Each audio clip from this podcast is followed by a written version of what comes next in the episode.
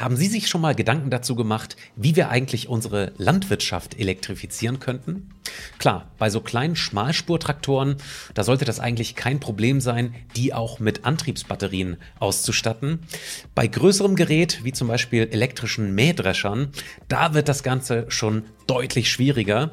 Schätzen Sie mal, wie groß müsste eigentlich eine Antriebsbatterie für einen heutigen Mähdrescher sein, wenn man die komplette Energie von einem heutigen vollen Dieseltank ersetzen müsste? Schätzen Sie mal und schreiben Sie es uns gerne mal in die Kommentare, von wie viel Tonnen bzw. Kubikmetern Batterie sprechen wir da? Die Antwort gibt's gleich im Podcast. Willkommen bei Geladen.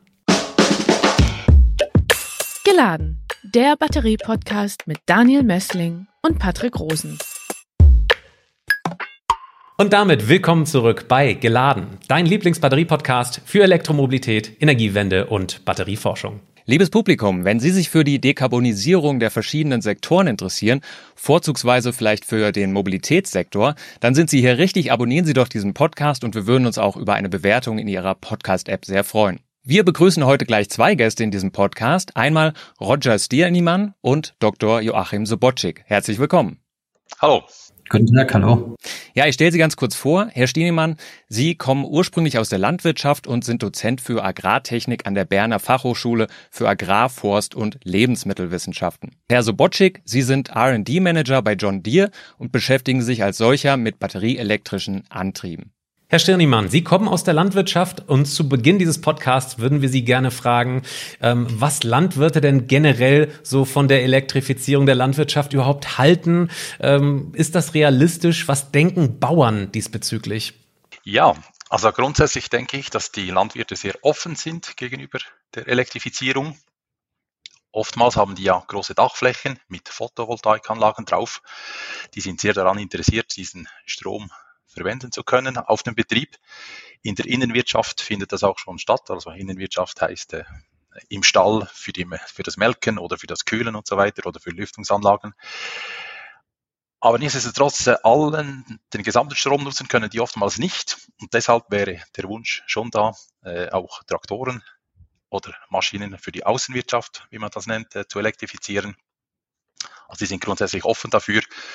Ich denke aber, die kennen auch ein Stück weit die Grenzen bei größeren Maschinen und Traktoren, dass es da wahrscheinlich nicht allzu einfach werden wird. Sie sagen es, genau darum geht es heute über, um die Elektrifizierung von kleineren oder auch größeren landwirtschaftlichen Maschinen. Für alle diejenigen, die sich da nicht so gut auskennen, können Sie da mal bitte differenzieren zwischen eher kleineren und dann aber auch größeren Fahrzeugen in der Viehwirtschaft, im Ackerbau und der Forstwirtschaft. Welche Maschinenarten sind da so ganz typisch? Ja, also in der Viehwirtschaft äh, ganz klar ein Traktor, ein Allround-Traktor ist da sicher immer vorhanden, oftmals ausgerüstet mit einem Frontlader, um da Material herumheben und herumschieben zu können. Da gibt es aber auch vielleicht kleinere Geräte, Ladegeräte, kleine Radlader oder vielleicht Teleskoplader. Das ist so das Typische, was ein Viehwirtschaftsbetrieb hat. Es können natürlich auch mehrere Maschinen sein. Der hat dann vielleicht auch noch einen größeren Traktor, mit dem er aufs Feld fährt, zum Mähen oder zum Heu oder Silage einführen und so weiter. Dann Ackerbau, dort haben wir natürlich eher größere Traktoren, hängt immer auch von der Betriebsgröße ab. Ähm, und was hier noch dazu kommt, für die Ernte haben wir heute oft sehr spezialisierte Maschinen, selbstfahrende Erntemaschinen. Und da sind wir natürlich dann in einem äh, Bereich sehr große Maschinen, sehr schwere Maschinen und sehr leistungsstarke Maschinen. Da reden wir dann schnell mal von 500, 600 PS. Herr Sobotschik, welche Herausforderungen bringt denn die Elektrifizierung der Landwirtschaft mit sich? Also mal Hand aufs Herz, kann das wirklich funktionieren? Kann das wirklich realistisch sein? Wir reden ja jetzt hier von sehr leistungsstarken Maschinen, die gleichzeitig auch sehr viele Stunden am Stück in Betrieb sind. Ja, auf jeden Fall ist das realistisch. Aber die eigentliche Frage, die eigentliche Antwort auf Ihre Frage würde beginnen mit, es kommt drauf an. Äh, Herr Stirnimann hat ja die Bandbreite an Maschinen äh, sehr schön beschrieben. Und äh, ich würde sagen, ganz generell, je kompakter die Maschine ist, je kleiner der Antrieb ist, desto früher, desto zeitnäher macht eine Elektrifizierung Sinn. Vielleicht ist es auch der Moment, kurz zu beschreiben, was wir in der Landtechnik unter Elektrifizierung verstehen. Das ist zum einen äh, das, was, was hier in Ihrem Podcast äh, im Fokus steht, die Batterieelektrifizierung, die Versorgung eines elektrischen Antriebs aus einer Batterie. Wir haben aber in unseren Produkten, in vielen Produkten schon seit Jahren elektrische Antriebe äh, realisiert, um die Regelbarkeit und die Verteilbarkeit der Leistung über eine elektrische Leistungsverteilung zu nutzen. Diese Produkte sind im Markt und diese Produkte lassen sich dann auch äh, mit vertretbarem Aufwand mit einer Batterie ergänzen. Äh, um auf Ihre eigentliche Frage zurückzukommen, ja, es gibt Vorteile durch äh, batterieelektrische Antriebe. Und äh, wir haben äh, eine ganze Reihe von, von Projekten äh, in unserer Pipeline und werden ab 26 in unserem kompakten Maschinensegment in jeder Produktfamilie ein batterieelektrisches Produkt anbieten. Und äh, im Baumaschinenbereich werden Sie 26 über 20 verschiedene Varianten sehen. Bei den Traktoren beginnen wir im unteren Leistungssegment. Ähm, ich denke, um, um nicht zu viel zu sagen, aber so Leistungsgrößenordnung bis 100 Kilowatt, 140, 150 PS. In der Landwirtschaft sprechen wir häufig noch in PS, äh, sind realistisch, auf jeden Fall. Herausforderungen, naja, die sind ähnlich wie in anderen Industrien auch. Das ist die Bereitstellung der Ladeleistung. Und da ist vielleicht eine ganz besondere äh, Herausforderung darin zu sehen, dass, dass unsere Kunden, die Landwirte, an dezentralen Standorten, nicht typischerweise an der Nähe von Hauptverkehrsadern, von Hauptstromversorgungsleitungen äh, äh, lokalisiert sind, sondern dass wir diese Ladeleistung dorthin bringen müssen, wo sie eben bei unseren Kunden benötigt wird. Herr Stenemann, wenn wir jetzt ähm, mal das Gegenteil nehmen und an größere Maschinen denken. Mähdrescher zum Beispiel ist, glaube ich, allen unseren Hörern hier ein Begriff. Ähm, mal zum Vergleich. Wie viele Liter Kraftstoff gehen denn heute so in so einen Mähdrescher? Und wenn wir das jetzt wirklich mit einer Batterie machen müssten, wie schwer, wie groß müsste denn dann so eine Batterie sein? Ja, also wenn wir einen Mähdrescher nehmen heute, der überbetrieblich eingesetzt wird, ein größerer Mähdrescher, da haben wir schnell 1000 bis 1500 Liter Diesel an Bord. Wenn wir diese Energie in Form oder mittels Batterien mitführen müssten, ja, die wären ziemlich schwer. Dann müssen wir nicht nur von einer Batterie sprechen, von mehreren. Ich würde mal so schätzen, die, der Raumbedarf dafür wäre wahrscheinlich 15 bis 20 Kubikmeter und das zusätzliche Gewicht, das ich da mitschleppen würde, 20 bis 25 Tonnen. Vergleichen wir es doch einfach mal mit äh, dem Automobilbereich. Ja? Ähm, 1500 Liter Diesel 15.000 äh, Kilowattstunden. Das sind 150 hoch ausgestattete Teslas oder hoch ausgestattete Porsche Taycan. Äh, 150 Batterien von dieser Größenordnung. Das ist eine ganze Menge. Vielleicht ist das ganz transparent. Ja, das signalisiert uns ja jetzt schon, dass das wahrscheinlich äh, eher schwierig ist zu elektrifizieren. Wahrscheinlich werden Batterien da gar nicht zum Zuge kommen. Äh, Herr Subotschik, äh, sagen Sie doch mal ganz kurz, ähm, dieser Antriebsstrang, den Sie da jetzt entwickeln für landwirtschaftliche Maschinen in, äh, bei John Deere, wie unterscheidet sich der denn grundsätzlich von E-Autos, die wir hier im äh, Podcast schon ausgiebig besprochen haben? Was ist da der größte Unterschied, wenn man jetzt mal den Antriebsstrang von E-Autos vergleicht mit mit zum Beispiel den Antriebssträngen von Traktoren oder eben auch größeren Maschinen? Ganz wichtiger Punkt. Ja, vielen Dank für die Frage. Ähm, ein, ein, ein, Traktor ist mal grundsätzlich äh, eine mobile Arbeitsmaschine. Während ein Pkw äh, die Hauptaufgabe hat, sich selbst zu bewegen, die Passagiere zu bewegen, ist die Hauptaufgabe des Traktors Leistung an Anbaugeräte zur Verfügung zu stellen. Ähm, der Traktor selbst hat keinen Zweck. Also mit dem Traktor alleine, ohne Anbaugerät, haben Sie relativ wenig Einsatzmöglichkeiten. Äh, Sie stellen über eine mechanische Zapfwelle am Traktorheck oder an der Traktorfront montiert mechanische Leistung zur Verfügung. Sie stellen hydraulische Leistung zur Verfügung, je nach Einsatzzweck. Oder äh, in, in einigen Fällen auch schon elektrische Antriebsleistung, wenn es um Verteilung und Regelbarkeit geht. Das heißt, äh, ein, ein Hauptunterschied zum Pkw ist, dass, dass der Traktor als Leistungsquelle verwendet wird für eine ganz große Bandbreite von Anbaugeräten, von gezogenen Geräten, Pflügen, bodeneingreifenden Geräten bis hin zu äh, hochkomplexen geregelten Systemen wie, wie, wie äh, Sämaschinen. Ähm, das ist äh, ein großer Unterschied. Äh, ein weiterer Unterschied ist, denke ich, äh, das Einsatzprofil Im Straßenverkehr äh, haben Sie immer wieder Beschleunigungsvorgänge, positive, negative Beschleunigung. Sie können Energie rekuperieren, äh, wieder zurückgewinnen. Typischerweise ist das bei uns nicht der Fall. Es gibt ganz wenige Möglichkeiten, ganz wenige Einsatzfälle, wo das denkbar ist. Ansonsten wird die Energie bei uns tatsächlich äh, äh, umgeformt äh, in, in, in, in äh, Arbeit im Feld und äh, im seltensten Fall rekuperiert. Das heißt, auch da ist eben ein wesentlicher Unterschied. Wir müssen sehr viel Energie mitführen. Äh, sehr viel mehr Energie, als man äh, jetzt aus dem Pkw-Bereich kennt. Herr Stehniemann, geben Sie uns doch mal bitte ein paar äh, Beispiele für diese Anbaugeräte. Was, was gibt's da für Anbaugeräte und wie viel ähm, Leistung brauchen die denn eigentlich auch? Ja, ich äh, kann da ein paar Beispiele geben. Also das, was man vielleicht am besten kennt, ist der Pflug mit dem quasi der Boden bearbeitet wird, auch gewendet wird, der braucht sehr viel Zugleistung, um den durch den Boden zu ziehen. Dann sind die ganzen Bodenbearbeitungsgeräte, die über die Zapfwelle angetrieben werden. Also wenn es zum Beispiel eine Kreiselecke, die dann hinter dem Pflug eingesetzt wird, da brauchen wir relativ hohe Antriebsleistungen, um eben das Gerät anzutreiben.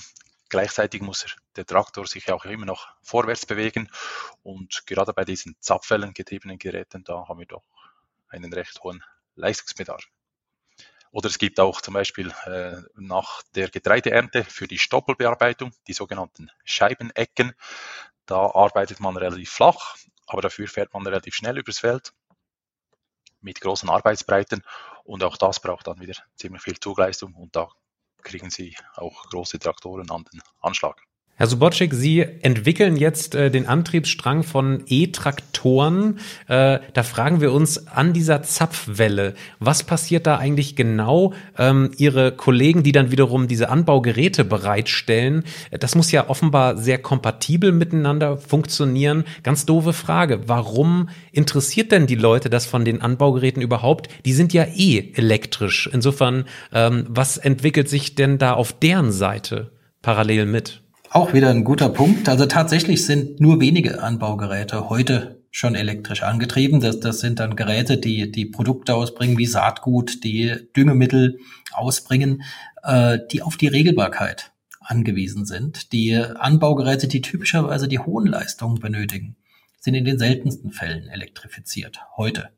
Vor Jahren, ähm, 2012, äh, hat John Deere einen ersten Ansatz gemacht und eine Kombination aus Traktor und äh, äh, einem Ladewagen vorgestellt mit einer elektrisch angetriebenen Triebachse, die also das, den kompletten Zug im Feld unterstützt. Das war eine erste Anwendung mit hoher Leistung, um eben äh, diesen Gedanken äh, auch bei, bei Anbaugeräteherstellern zu platzieren, diese Diskussion zu entfachen. Äh, Traktoren und Anbaugeräte, das ist eine Kombination, die notwendig ist, um eine Funktion zu erfüllen. Äh, es muss, manche sagen, das ist ein Henne-Ei-Problem. Ja, man muss an irgendeiner Stelle beginnen. Und die Traktorenindustrie, nicht nur wir bei John Deere, auch unsere äh, Kollegen im Markt äh, sind dabei, entsprechende Leistungsquellen, Leistungsschnittstellen, standardisierte Leistungsschnittstellen für Anbaugeräte zur Verfügung zu stellen und damit klassisch die Zapfwelle als mechanische Schnittstelle oder die äh, hydraulischen Schnittstellen zu ergänzen. Wenn wir hier im Podcast über Elektroautos sprechen, dann sprechen wir natürlich immer sehr viel über die Batterie und die Reichweite vor allem. Das ist das, was sehr, sehr viele Menschen da draußen interessiert. Hier haben wir jetzt die ganze Zeit über Leistung gesprochen. Spielt die Reichweite bei solchen ähm, Traktoren oder Landwirtschaftsmaschinen, wenn sie dann mal elektrifiziert sind, alle überhaupt so eine große Rolle oder wie ist das? Ja, selbstverständlich.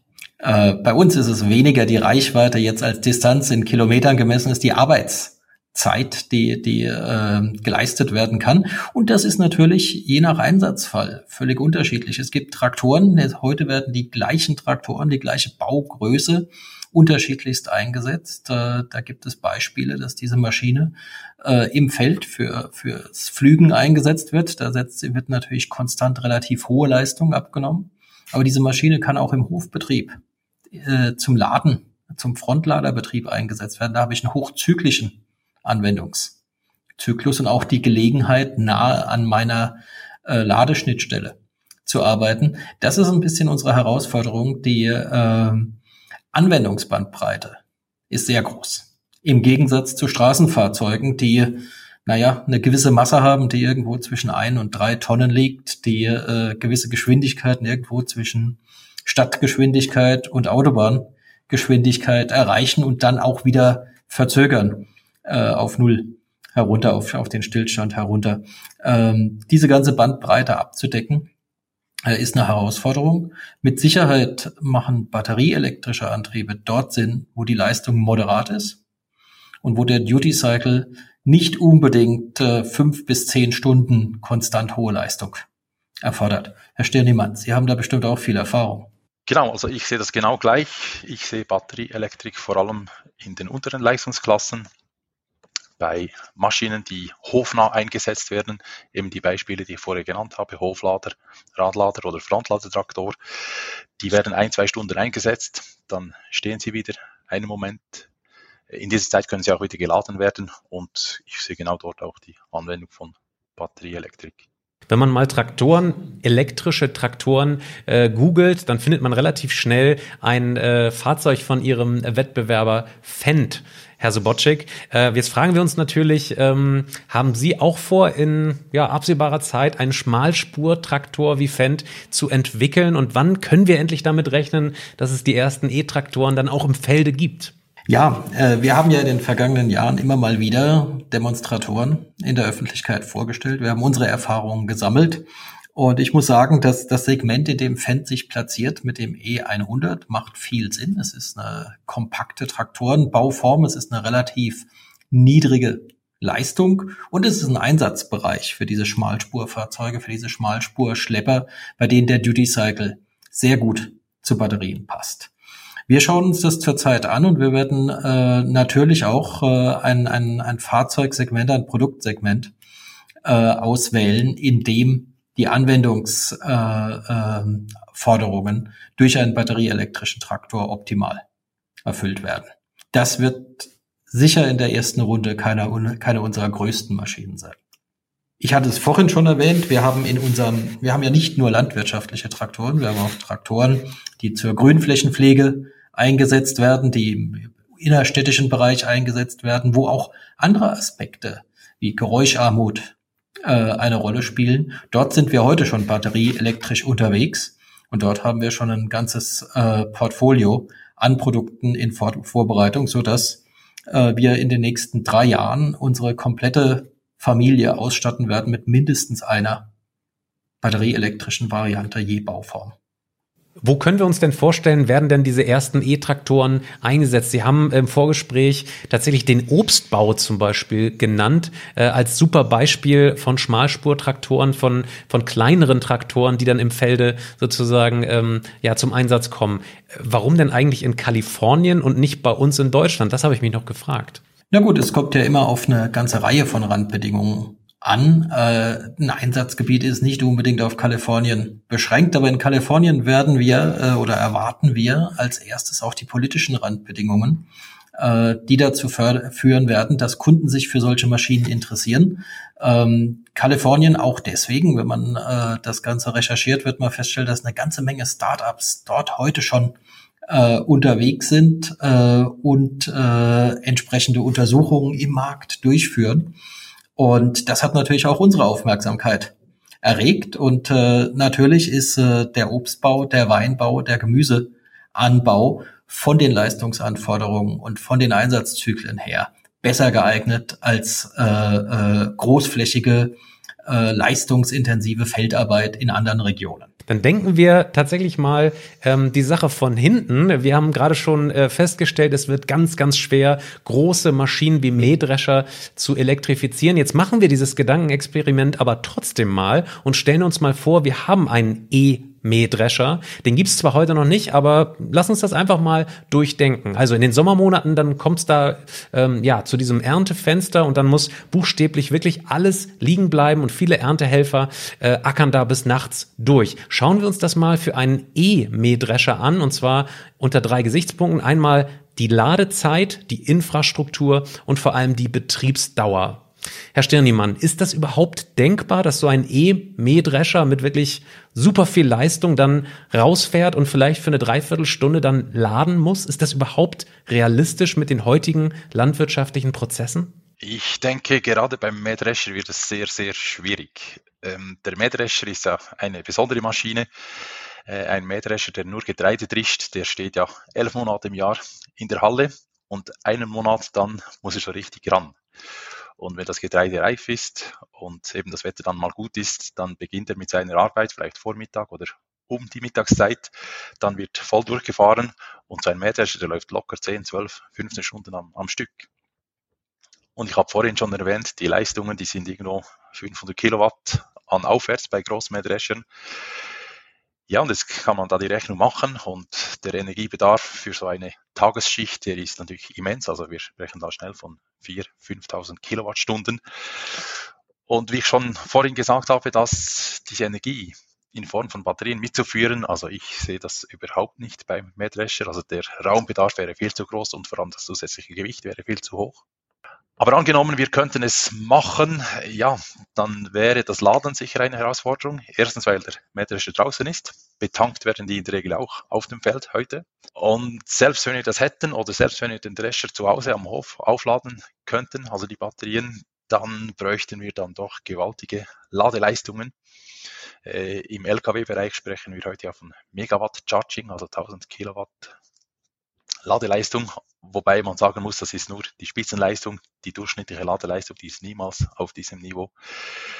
Ja, und wenn wir diesen Mähdrescher nehmen mit 4.000, 5.000 Kilowattstunden Energiebedarf, dann ist die Rechnung relativ schnell gemacht. Also das Laden würde da mehrere Stunden beanspruchen, selbst mit einer Megawatt Charging Ladestelle.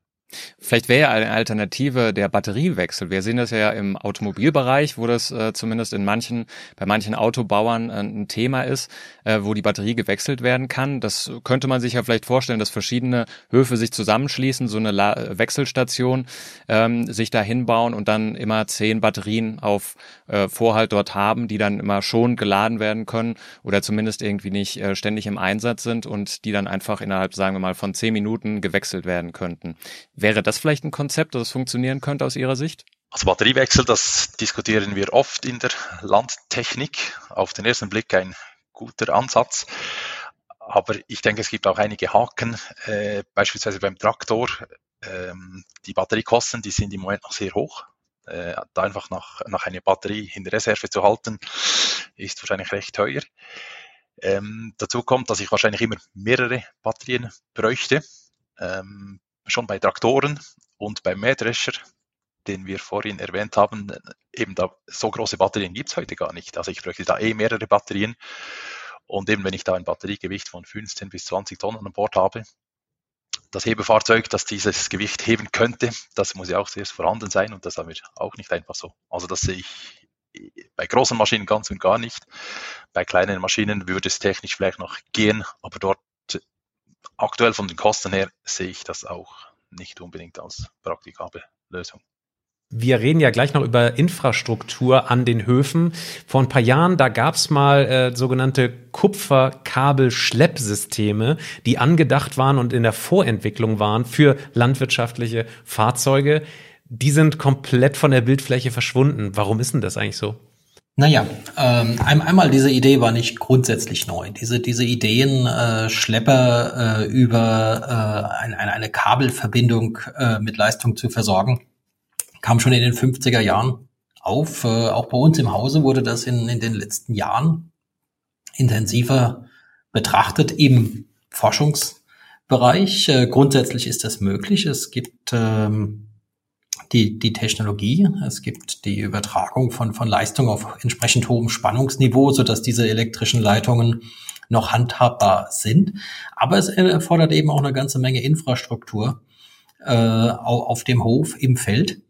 Und äh, ich denke, das ist ein Thema, das ist noch nicht völlig abgeschlossen.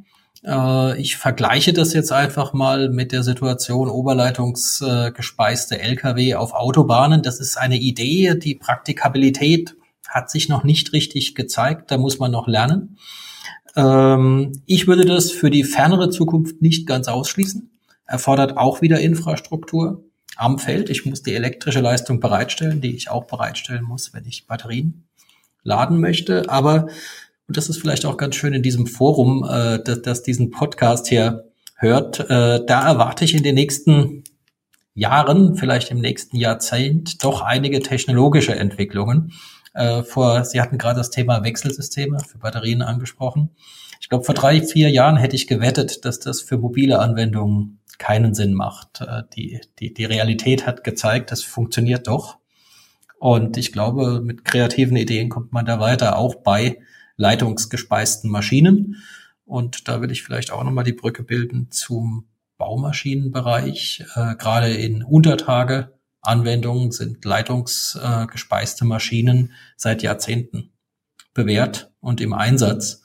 Ähm, ich würde da sagen, wir verlieren es mal nicht von unserem Radar. Interessant zu hören, äh, da wäre wahrscheinlich die Batterie relativ klein dimensioniert. Herr Stirniemann, finden Sie das ähnlich attraktiv, tatsächlich dann Felder am Rande von Feldern irgendwie dann ähm, größere Stromleitungen zu verlegen, sodass dann irgendwie auch größeres Gerät sich zeitweise über lange Schleppkupferleinen sich da äh, anzuschließen? So stelle ich mir das jedenfalls vor. Was halten Sie davon? Ja, da bin ich etwas skeptisch, muss ich sagen. Also eben die Felder, äh, die sind oftmals weit abgelegen von der Infrastruktur. Und äh, ja, wenn ich da wirklich an jeden Feldrand irgendwelche Kabel verlegen möchte, das erachte ich als recht schwierig. Jetzt haben wir äh, die ganze Zeit eigentlich gehört, dass im Prinzip kleine, leistungsschwächere Maschinen mit Batterien betrieben werden können. Das ist eigentlich gar kein Problem, das wird kommen. Ähm, die größeren, gerade Mähdrescher oder auch andere leistungsstarke Maschinen, da ist es eben ein Riesenproblem und da werden wir wahrscheinlich auch keine Batterien sehen, es sei denn, es passieren noch irgendwelche Wunder mehr oder weniger in Zukunft. Da kommen natürlich jetzt sofort einem äh, E-Fuels ins in den Sinn, die das tatsächlich dieses Problem lösen könnten. Ähm, Herr Sobotschik, wie sehen Sie das mit E-Fuels? Könnten die die Mähdrescher in Zukunft antreiben? Ich denke, flüssige Kraftstoffe als Energieträger sind aus heutiger Perspektive auf jeden Fall äh, notwendig, um bei entsprechend großen Maschinen äh, die, die Energie mitführen zu können. Äh, ob das nun synthetische Kraftstoffe, E-Fuels, äh, möglicherweise oder sinnvollerweise auf grünem Wasserstoff basierende E-Fuels sind oder ob das Biokraftstoffe äh, auf nachwachsenden Rohstoffen basierende Kraftstoffe sind, kann man diskutieren. Das ist zu großen Teilen eine weniger technische, eine mehr politische Entscheidung, die da getroffen werden muss. Ähm, aus meiner Sicht kommen wir auf längere Zeit am Einsatz von Flüssigkraftstoffen nicht vorbei. Sinn macht das Ganze, wenn die wirklich aus regenerativen Quellen erzeugt werden äh, und dann äh, auch in den entsprechenden Mengen verfügbar sind. Ich glaube, das ist ein politisches und ein wirtschaftliches Problem. Äh, technologisch sehe ich da handhabbare Herausforderungen. Herr Stirnimann, können Sie das äh, unterstreichen an der Stelle? Wir wissen ja, dass auch heute schon alternative grüne Kraftstoffe in der Landwirtschaft zum Einsatz kommen. Können Sie da nochmal die Bandbreite bitte aufmachen von Batterien über Wasserstoff, auch über Flüssigwasserstoff beispielsweise und dann die alternativen Kraftstoffe und dann bis hin zu Benzin und Diesel. Was bietet sich da tatsächlich an? Ist das, ist Wasserstoff tatsächlich an der Stelle auch irgendwie undenkbar? Also zuerst einmal möchte ich unterstützen, was Herr Sabotschik gesagt hat. Ich denke auch bei großen Maschinen, also große Traktoren und eben selbstfahrende Erntemaschinen wie Mähdrescher, da sehe ich im Moment keine Alternative zu Verbrennungsmotor betrieben mit alternativen Flüssigkraftstoffen, weil eben nur in Flüssigkraftstoffen haben wir die hohen Energiedichten, die wir da benötigen. Ja, zu den Energiedichten von anderen Treibstoffen. Ähm, es gibt ja bereits verschiedene Alternativen. Ähm, Biodiesel ist etwas, was wir schon länger kennen. Das wird ja oft auch beigemischt im sogenannten B7, sieht man immer sehr gut an der Tankstelle. Das ist ja Beimischung von Biodiesel, sogenannter Fettsäure, Methylester. Ähm, dann haben wir ähm, Wasserstoff, das haben Sie genannt. Äh, Wasserstoff, ich denke, das ist ein zukünftiger Energieträger. Allerdings für den Einsatz auf Fahrzeugen ist es nicht ganz einfach, weil die Energiedichte da natürlich wesentlich geringer ist als bei Diesel heute. Ähm, Wasserstoff, den gibt es ja in verschiedenen Formen, eben gasförmig. Da kennen wir aktuell so zwei Druckniveaus, 350 Bar, 700 Bar. Es gibt auch die Variante Flüssigwasserstoff. Aber wenn wir das anschauen hier, die Energiedichten, die sind dann schon sehr gering. Volumetrische Energiedichte, wenn wir da von Diesel ausgehen, im Bereich von 36 Megajoule pro, Liter als Ausgangsbasis. Ähm, komprimierter Wasserstoff bei 350 Bar, da haben wir etwa 3 Megajoule pro Liter, also mehr als zehnmal weniger. Ähm, wenn wir Wasserstoff gasförmig auf 700 Bar komprimieren, sind wir bei knapp 5 Megajoule pro Liter. Wenn wir den verflüssigen, dann kommen wir in Richtung 10 Megajoule pro Liter. Das ist schon nicht so schlecht, aber dort muss man natürlich auch den ganzen Energieaufwand für das Verflüssigen, für das Kühlen auf sehr, sehr tiefe Niveaus, äh, 250 Grad minus. Den Energiebedarf muss man natürlich auch berücksichtigen dort. Und dann haben wir noch was dazwischen, äh, Methan. Da gibt es auch die Varianten CNG, also gasförmiges Methan, oder LNG, flüssiges Methan. Dort auch die Energiedichten im Vergleich zu Diesel. CNG ist etwa fünfmal weniger. Etwas besser sieht es aus beim flüssigen Methan, LNG da liegen wir etwa auf dem halben Niveau von Diesel. Da gibt es dann auch noch weitere äh, flüssige äh, Kraftstoffe. Pflanzenöl äh, ist äh, eine Form, die ich mir in der Landwirtschaft vorstellen könnte, weil wir eben Pflanzenöl, insbesondere Rapsöl hier in Westeuropa, das könnten wir auf den eigenen Flächen produzieren. Von der Energiedichte her liegen wir da auf einem ähnlichen Niveau wie Diesel, also von daher äh, das Mitführen von genügend Energie wäre da nicht so das Problem bei großen Maschinen. Äh, sehr vielversprechend ist im Moment der HVO. HVO kommt von den Eigenschaften her dem Diesel sehr, sehr nahe, auch von der Energiedichte her. Die meisten heutigen äh, Motoren, Dieselmotoren, die die Abgasstufe 5 erfüllen, die sind schon freigegeben für HVO. Und ich denke, da das ist ein vielversprechender Ansatz. Und wenn wir noch etwas weiter in die Zukunft schauen, eben synthetische Treibstoffe, die dann quasi so zusammengesetzt werden können, wie wir sie eben brauchen, das ist dann wirklich dann noch das, die Top-Variante. Allerdings im Moment eben relativ teuer und noch nicht in genügenden Mengen verfügbar.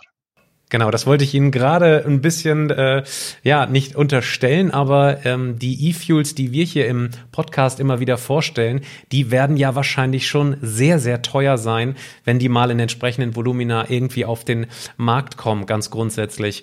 Äh, Herr Sobotschek, wie wird das denn bei Ihnen bei John Deere generell diskutiert? Also jetzt haben wir schon ganz viel gehört über Batterie, über Wasserstoff und eben E-Fuels. Ähm, wie, wie wird das generell bei Ihnen intern diskutiert? Welche Lösung denn jetzt irgendwie ja im entsprechenden großen Segment, großen Maschinensegment da sich weiterentwickelt?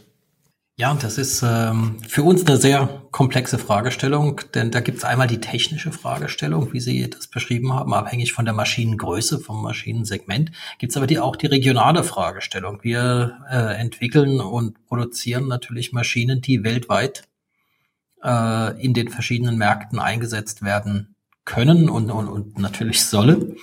Und äh, in diesen unterschiedlichen Märkten gibt es ganz unterschiedliche Randbedingungen, sowohl was die Verfügbarkeit von Kraftstoffen im nordamerikanischen Bereich, im südamerikanischen Bereich sind Kraftstoffe aus nachwachsenden Rohstoffen unter einer werden ganz anders betrachtet als in Europa, speziell in Deutschland, um ein Beispiel zu nennen. Und äh, wir, wir, wir schauen uns natürlich an, wie in diesen Märkten der Bedarf ist, wie die Kunden Wünsche entsprechend optimal erfüllt werden. Äh, ich persönlich äh, gehe davon aus, dass das die Kunden erwarten, dass selbstverständlich erwarten, dass sämtliche gesetzlichen Vorschriften erfüllt werden. Und wir sind natürlich ambitioniert, uns auch von unseren Wettbewerbern dadurch abzuheben, dass wir Maschinen bereitstellen, die für den Kunden interessant, besonders interessant sind. Und äh, das, das kann über die Kostenseite geschehen, über die äh, Total Cost of Ownership, die, die, die Gesamtnutzungskosten für diese Maschine. Da spielen natürlich Subventionen genauso eine Rolle wie Kraftstoffpreise, um mal diese beiden äh, Enden äh, der Button, die, die, dieses Bandes äh, zu beschreiben und dann natürlich über Funktionalität. Und da ist wieder ein Punkt, gerade wenn ich von elektrischen Antriebssystemen ausgehe, da kann ich über die Regelbarkeit und die Verteilbarkeit Vorteile erzielen, die die Maschine für den Kunden interessant machen, rein von der Funktionalität her. Äh, also wir sehen ein, auf, auf jeden Fall ein Potenzial bei den elektrischen Antrieben, auch bei den batterieelektrischen Antrieben. Und äh, als Unternehmen äh, versuchen wir zum einen eben unsere Kunden optimal zu versorgen, auf der anderen Seite aber auch als Unternehmen ähm, unsere eigene Emissionsbilanz zu optimieren. Aber können Sie da nochmal ein bisschen konkreter werden, gerade was jetzt das größere, schwerere Segment irgendwie angeht? Was sehen Sie, was wird da so diskutiert intern? Was sehen Sie da vorne? So, sind es wirklich E-Fuels, die teuren E-Fuels oder andere Dinge, ähm, die da vielleicht eine Rolle spielen werden? Also wir sehen auf jeden Fall in den großen äh, Maschinen Flüssigkraftstoffe. Und Herr Stirnimann hatte das ja schon schön beschrieben, dass das geht also von Biodiesel äh, über äh, HVOs äh, bis hin zu E-Fuels in Zukunft oder synthetische Kraftstoffe. Aus meiner Sicht ist der Begriff E-Fuel so ein ganz klein wenig verbrannt, äh, weil er so ein bisschen mit äh, Anwendungen in, in, in sehr exklusiven Segmenten zu tun hat. Ich, ich, ich spreche da lieber von flüssigen Energieträgern, synthetisch hergestellten flüssigen Energieträgern. Und die sehen wir ganz klar als äh, Kraftstoffe für unsere Verbrennungsmotoren. Äh, ob diese Verbrennungsmotoren dann in Zukunft äh, hybridisiert werden, durch ein Batteriesystem äh, äh, ergänzt werden, äh, ist, glaube ich, weniger eine Frage des, äh, des Wollens und des Wünschens. Das ist mehr eine Frage der Realisierbarkeit und der Kosten. Und äh, da sehe ich auf jeden Fall auch ein hohes Potenzial, gerade bei den großen Maschinen. Meine ganz naive Frage. Wir haben jetzt gerade festgestellt, die Landwirtschaft ist deutlich schwieriger zu elektrifizieren als beispielsweise ähm, der Straßenverkehr, Pkw beispielsweise.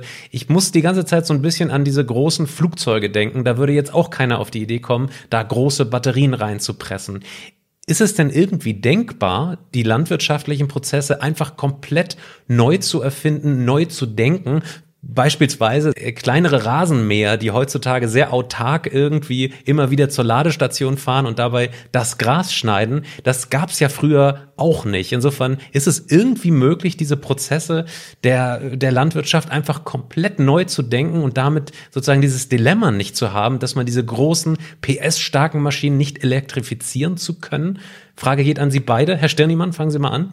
Ja, also solche Ansätze gibt es durchaus. Äh, ich denke, das war in den letzten Jahrzehnten ja schon so. Ähm, früher hat man alle Flächen gepflügt und dann mit Sekundärbodenbearbeitung bearbeitet und so. Heute haben wir oftmals Minimalbodenbearbeitung oder gar keine Bodenbearbeitung mehr, sogenannte Direktsaat. Das wird schon praktiziert seit Jahren, Jahrzehnten. Aber worauf Sie hinaus wollen, sind wahrscheinlich diese Roboter. Äh, da gibt es tatsächlich Ansätze, äh, nicht immer größer und größer zu werden, sondern eben in die andere Richtung, wieder zu kleineren Einheiten zu kommen, äh, die dafür kleiner und autonomer zu machen, sogenannte Feldschwarmsysteme. Und ja, solche Ansätze gibt es durchaus. Ich möchte das äh, sehr gerne unterstützen. Wir alle äh, schauen sehr genau in der Industrie, wir alle, auch unsere, unsere Marktbegleiter, schauen da sehr genau hinein, äh, wie können sich Produktionssysteme bei unseren Kunden in, in Zukunft verändern. Die Schwarmtechnologie, die angesprochen wurde, ist, ist ein, eine Möglichkeit, die da betrachtet wird, aber auch Anbaumethoden komplett zu verändern, äh, äh wird da diskutiert. Und äh, ich denke, äh, in der Kombination Anbaumethode bei, bei den Landwirten und die Kombination aus, aus Anbaugeräten und Traktoren äh, werden wir zukünftig äh, sehr viele neue Lösungen sehen. Da bin ich mir ganz sicher. Und da sind wir auch wieder bei dem vorhin angesprochenen Henne-Ei-Problem. Äh, ich glaube, über die Elektrifizierung, über die Bereitstellung elektrischer Leistung im Feld äh, werden wir da das Henne-Ei-Problem, das ich schon mal angesprochen habe, äh, hoffentlich in den Griff kriegen. Ja, Herr Soboczyk, äh, können Sie da noch mal ein bisschen genauer drauf eingehen, auf diese ähm, Schwarmsysteme? Wie weit ist das denn in der Entwicklung? Also werden wir das in ein paar Jahren schon sehen oder ist das tatsächlich noch relativ äh, früh in der Entwicklung? Ja, wir sehen erste Demonstratoren in äh, Forschungs Projekten, äh, die äh, in normale üblicherweise als Verbundprojekte von Hochschulen mit Industrien, äh, mit Industriefirmen durchgeführt werden. Ähm, diese Technologie äh, basiert auf ähm, Kommunikation zwischen den verschiedenen Maschinen, auf der Bereitstellung von Leistung für diese Maschinen, unter Umständen auf der Bereitstellung von Leistung von einer zentralen Leistungsquelle aus. Ähm, ich würde diese Systeme im großen Maßstab in den nächsten fünf bis zehn Jahren nicht sehen. Äh, danach durchaus ein Potenzial. Aber diese Zeiträume, Herr Stirnemann, die äh, sind in unserem äh, Industriebereich durchaus normal. Ja, kommen wir zur letzten Frage. Ähm ja, wir würden Sie gerne fragen, wie denn die zukünftige sozusagen Landwirtschaft irgendwie gespeist wird. Ob das jetzt natürlich E-Fuels, ob das Wasserstoff, ob das Batteriebetrieb oder, oder sonst noch ein Antrieb ist. Ähm, vielleicht zum Vergleich. Wir haben hier im Podcast schon ziemlich häufig über andere Branchen besprochen, wo dann so langsam sich die Batterie durchsetzt. Sie haben uns tatsächlich, oder mich zumindest, gerade überzeugt, dass das in der Landwirtschaft definitiv so nicht passieren wird. Trotzdem die grundsätzliche Frage, Herr Stirnimann, wenn Sie mal schätzen müssten, wann sehen wir flächendeckend äh, in der Landwirtschaft eine CO2-Neutralität und vor allem, wie wird die aufgebaut sein? Wie wird die gelingen?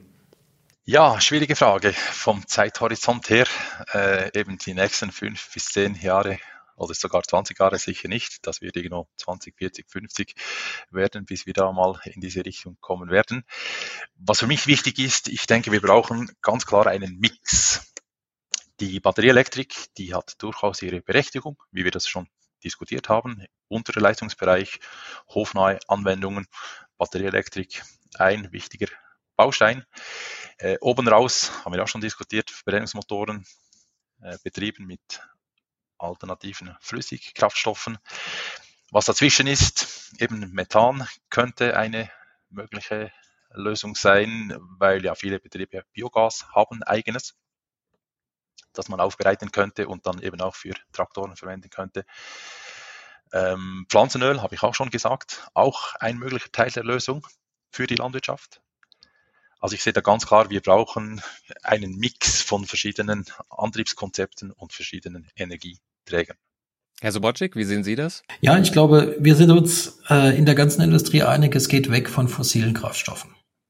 Das wird relativ schnell passieren. Und äh, wir sind äh, auf der Suche nach dem richtigen Portfolio an Lösungen. Ich glaube, die, die bequeme Situation, dass wir einen Dieselmotor haben oder ein, ein Prinzip des, des Dieselmotors, das universell eingesetzt werden kann, ähm, das wird vorübergehen. Wir werden eine Bandbreite an Antriebstechnologien sehen. Bei den kleinen Maschinen wird es relativ zügig batterieelektrisch werden, weil einfach die praktischen, die Anwendungsvorteile vorhanden sind.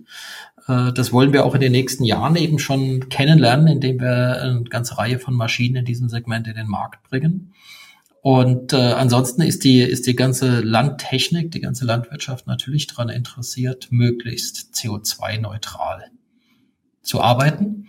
Und äh, ich denke, ganz wichtig ist es auch, Landwirten die Möglichkeit zu geben, ihre eigene Energie zu erzeugen, ob das jetzt äh, durch die äh, äh, solare äh, Erzeugung durch Windkraftanlagen, äh, durch Biokraftstoffe, ja, also wir, wir können auch in Richtung von, von kaltgepressten Kraftstoffen denken zum Eigenverbrauch, ist, äh, kann man, kann, kann man ganz offen sein, aber es wird mehrere Lösungen geben, die parallel im Markt äh, existieren, je nachdem, wie der Betrieb des Anwenders aussieht und je nachdem, in welcher Region sich dieser Betrieb befindet.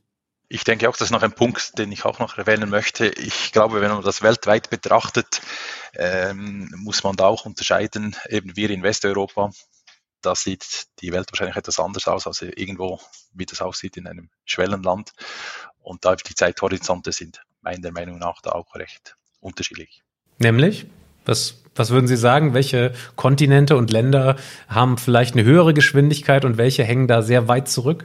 Ich denke, die hochentwickelten Märkte, eben Westeuropa oder meinetwegen Nordamerika, die werden da eher schneller unterwegs sein.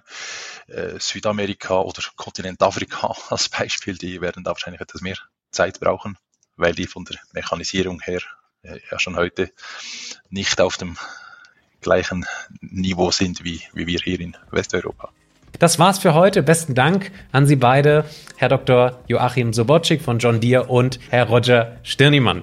Liebes Publikum, jetzt sind Sie dran. Was glauben Sie, setzt sich in der Landwirtschaft denn durch? Wird das Wasserstoff sein? Wird das die Batterie sein? Oder vielleicht doch alternative Kraftstoffe? Schreiben Sie uns gerne mal in die Kommentare, was Sie darüber denken. Oder schreiben Sie uns eine E-Mail an patrick.rosen.kit.edu oder an daniel.messling.kit.edu. Vielen Dank fürs Zuhören. Machen Sie es gut. Bis bald. Tschüss. Tschüss. Tschüss. Tschüss. Geladen. Der Batterie-Podcast mit Daniel Messling und Patrick Rosen. Dieser Podcast wird produziert vom Helmholtz-Institut Ulm, dem Exzellenzcluster Polis und Celeste, dem Center for Electrochemical Energy Storage Ulm und Karlsruhe, einer Forschungsplattform des Karlsruher Instituts für Technologie und der Universität Ulm. Außerdem unterstützen diesen Podcast das Zentrum für Sonnenenergie und Wasserstoffforschung Baden-Württemberg und das Deutsche Zentrum für Luft- und Raumfahrt.